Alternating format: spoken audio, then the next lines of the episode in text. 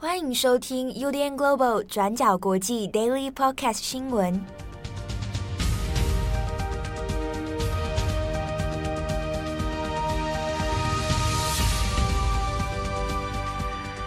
Hello，大家好，欢迎收听 UDN Global 转角国际 Daily Podcast 新闻。我是编辑七号，今天是二零二一年十一月二十六号，星期五。今天是黑色星期五 （Black Friday） 啊，一般就是在感恩节后的第一个星期五哦，就是黑色星期五哦。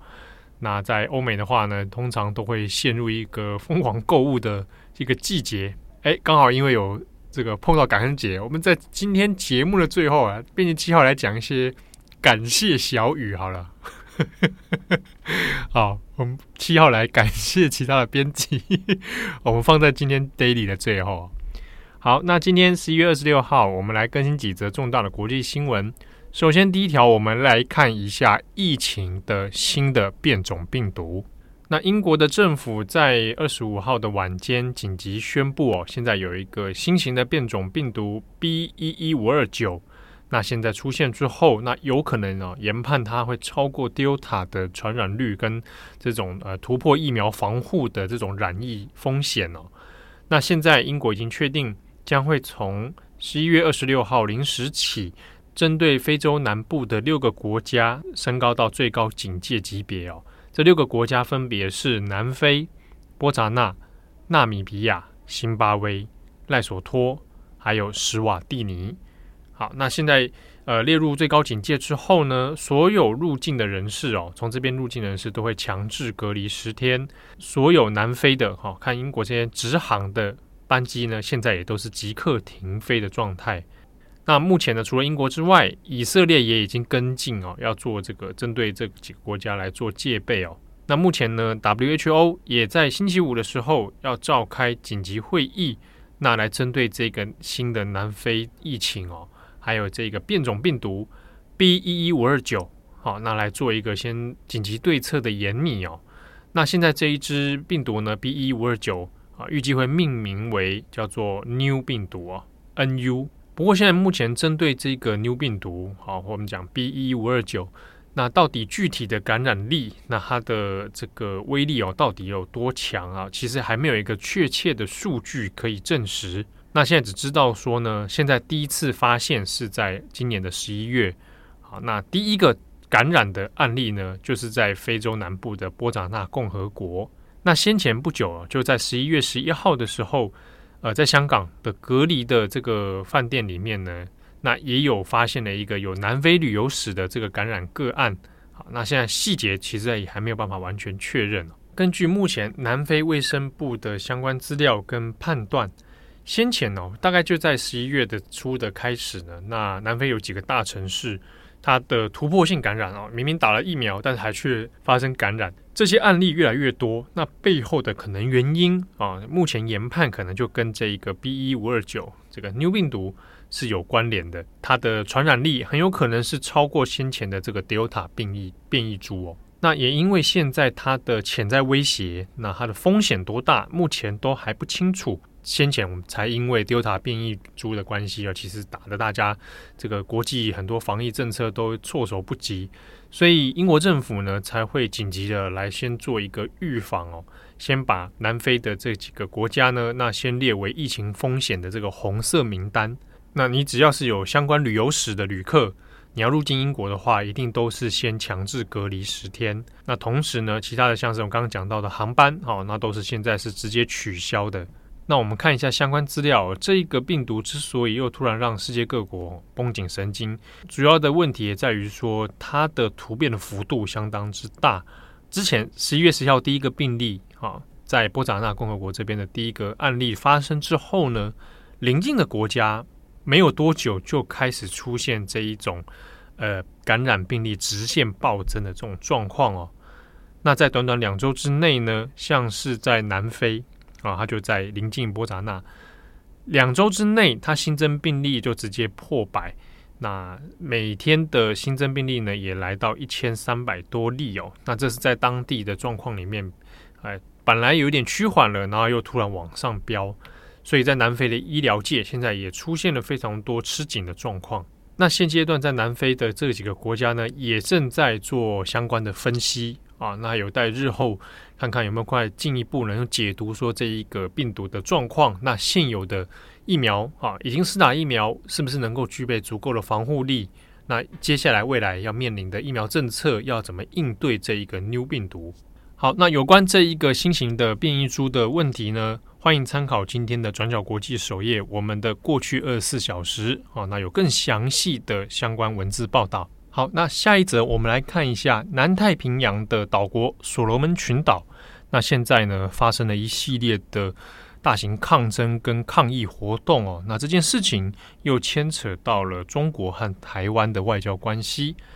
好，那所罗门群岛呢，在十一月二十四号星期三的时候呢，就开始爆发了一些大型的街头抗争活动，而且现在局势看起来是比较升温哦。那连邻近的澳洲，现在这边呢，也依照协议啊，那可能会派出维和部队来协助所罗门群岛。来控制目前的这种有一点点失控的局势。那我们现阶段看到的新闻里面也有发生，就是警方啊向抗议的民众发射催泪弹、哈橡胶子弹这样子来驱散群众哦。目前呢，所罗门群岛的政府那也已经在二十四号的时候正式实施宵禁。好，那目前的状况呢也还在持续发展当中。不过我们来看一下现在各大媒体啊，有以外媒为主，还有澳洲的 ABC。好，来看一下怎么解析现在这一次发生的暴动事件里面，它背后的一些政治外交因素哦。那根据 ABC 的说法呢，已知现在抗议的群众里面，大部分是来自所罗门群岛的省份，叫做马来塔省哦。哦，在台湾有时候会简称马省，它是所罗门群岛一个最大的省份。过去，如果大家有关心台湾相关的这个邦交国的议题的话，可能就会有有点耳闻这个省哦。原因是因为呢，所罗门群岛本来应该是中华民国的邦交国，但是二零一九年的时候，他就宣布跟中国来建交，那就跟中华民国这边断交了。所以呢，当时就引发了很多当然外交上面的一些效应。那其中，在这一个所罗门群岛里面的马来塔省。他是拒绝承认中国的啊，他对这件事情抱持反对。换句话说，地方最大的地方首长和中央是不同调啊。那马来塔省过去呢，也一直不断的向台湾释出善意啊，所以在中间在呃以所罗门群岛的内部政治脉络里面，也形成了一些矛盾关系哦。那到现在到至今二零二一年了，马来塔省仍然是对外表达他对于中国。外交关系的不信任，那甚至也是抱持反对，说中国来所罗门群岛的投资计划啦，那或者是在马来塔省这边的相关建设啊。所以呢，在澳洲的 ABC 报道里面会做一些相关的解读。那这一次的抗争事件里面，很有可能也是这一个延续哦。那我们看到现在地方的新闻里面，现在除了呃零星的一些抗争行动之外，那也有出现了，在往所罗门群岛这个首都的一些 Chinatown 中国城，那开始出现一些破坏商店，那或者是往中国大使馆的方向来进行抗议。那的确在看起来是有一点在针对中国，所以中国政府这边是有发出了一个这个警告，就是说，呃，跟中国公民在当地的中国公民呢，现在要减少外出，那以保护他们的安全哦。那我们这边来稍微解释一下，这中间里面到底跟中国台湾之间的关系是什么？所罗门群岛呢，它跟中华民国的这个邦交关系是从一九八三年的时候开始，那一直持续到二零一九年。好，那二零一九年的九月十六号，所罗门群岛就内部就决议。就呃和中华人民共和国建交哈，中国建交了，那就势必就跟台湾这边来断交。那当时当然，如果大家去查一下相关新闻哦，在台湾这边报道也是蛮多的。那中间也有牵涉到这个所谓的金援外交的问题，那也包含了中国怎么样在利用一些呃利诱哈，比如说他们要给他财政的资源啊、基础建设的资源等等，那来说服所罗门群岛来建交。所以当时所罗门群岛的这个领导人哦，也对外表示说：“哎，和中国建交，这个是属于历史的正确哦。”不过呢，这一个决议在当时所罗门群岛内部也当然引发了许多反弹。那之中声音最大的就是马来塔省的这个省长哈苏达尼他就一直对于中央这个决策抱持批判的态度哦。那当然，苏达尼本身也就是最大反对党啊。过去呢，他在这个事件之后，其实也有表达说，所罗门这边呢，他其实对于中国势力的进入哦，那从中来控制所罗门的政治或经济是表达担忧的。那甚至也有说，可能会因此在所罗门内部爆发一些动乱事件。当时呢，苏达尼还曾经说了一些。诶，蛮意有所指的。他说，如果马来塔省的居民们都认为说这个是不对的事情的话，哦，不要跟中国建交的话，那不排除马来塔省直接从所罗门群岛里面独立出来啊，那独立成一个政治实体，然后来跟台湾哦，跟中华民国这边来做建交好啊。不过这个说法后来并没有真的落实啊，并没有真的实现。好，那虽然这个邦交关系已经断裂了哦，不过呢，其实台湾这边跟马来塔省还是保持着许多联系哦。也就在去年的时候，二零二零年疫情在爆发的时候呢，当时台湾有对马来塔省哦提供了相关的防护，哎，这个防疫的设备啊，然后食品啊、物资啊等等哦。当时马来塔省也是觉得表达很很大的关呃这个感谢之情呐、啊。但这件事情就也是比较微妙的事呢，因为这个方式哦，直接援助给马来塔省，那在所罗门群岛的内部来说是一个违法的哦，他应该要先透过所罗门群岛的政府，然后来做统一的分配。所以当时在所罗门群岛那边内部其实有一些这个争议的声音哦。不过呢，苏达尼的说法是说。哎，有很多这个国际的物资啊，现在都被扣在他们的所罗门群岛的政府手上，结果并没有实际的好好分配好。那甚至是说有贪渎的这些物资的问题哦。当时就有指控说，因为像是世界银行啊，然后这个 INF 啊，啊都有做一些资助，那提供一些这个援助啊等等，但这些东西都没有真的分配给到民间。然后另一方面呢，就是苏达尼本人，其实今年五月的时候有来台湾，那主要是来这个做治疗哦，因为他先前发现了苏达尼本人的脑部哦需要一些手术治疗，但是呢，因为在所罗门这边他并没有相关的先进医疗设备，还有技术人员哈可以来做，所以当时就建议说，诶要让他赶快做海外的治疗哦。那苏达尼当时。提出的办法是，他先上网来做这个募资啊，让他能够，诶、可以到海外去啊。那这件事情其实在也引发了苏达尼本人跟所罗门政府之间的一些冲突跟矛盾啊。好，那这一个事件呢，后来是透过苏达尼的朋友，然后居中来牵线，主动去向台湾这边来联络哦，然后呢，就辗转的让。苏达尼呢，可以直接到台湾的台大医院来做诊断，并且治疗。那就在今年的五月底就来台湾，那也接受治疗。那最后手术也成功了啊。那这个相关新闻大家可以找一下，因为诶，今年五月的时候其实也有做了相关报道哦。好，所以呢，其实，在现阶段来讲，民间的交流还是算蛮密切。好，那有趣的是呢。呃，这件事情其实在美国方面也有做一些关注啊。那特别是在于现阶段发生的一些诶动乱背后牵扯的中国脉络啊。那美国方面其实也有表达一些关心。好，那这个后续状况如果再有更重大的发展，我们会再帮大家来做追踪。下一则我们来看一下俄罗斯，在俄罗斯西伯利亚的一个矿坑哦。那星期四的时候呢，发生了一个重大的事故。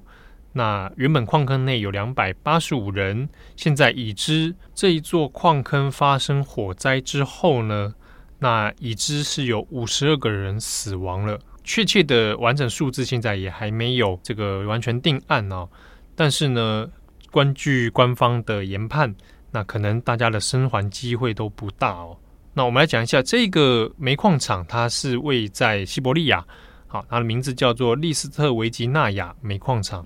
啊，那这个事故呢发生之后，因为它是内部发生火灾啊，所以一下子浓烟密布。那原本的两百八十五人呢，就在矿坑之内哦。那它的搜救其实相对是比较困难的，因为有担心啊，起初担心说它内部的第一个是通风不易，然后又发生火灾的状态之下，有可能还会接连引发爆炸啊，所以它的搜救是相对困难的。那也以至于说，在这样的环境里面。呃要生还的机会哦，是其实是相当困难。那至于说到底为什么会发生这样的矿灾，那目前还在调查当中，是不是人为因素，还是说这一个矿坑它的施工过程、它的工作过程里面有一些违反安全规定的地方？好，那目前俄罗斯官方呢会展开相关的调查。不过我要这边讲一下，这个矿坑利斯特维吉纳亚，它是在一九五六年的时候盖的。这个基本上是属于旧苏联啊，苏联时代的矿坑哦。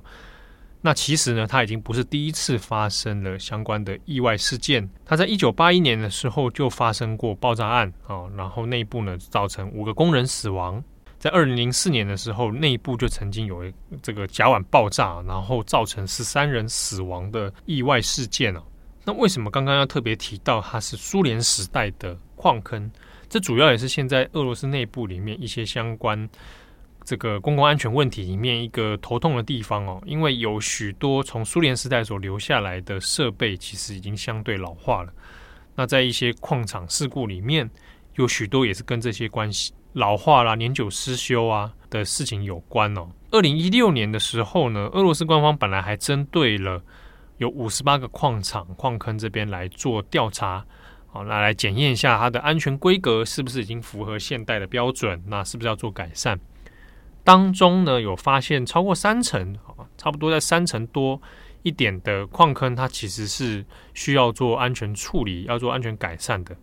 不过呢，需要被改善的矿坑里的名单里面，其实并没有这一座今天发生矿灾的这个利斯特维吉纳亚矿坑哦。好的，那以上是今天的 Daily Podcast 新闻节目的最后。啊，要来心怀感恩一下，嘿，因为这个呃感恩节嘛，啊，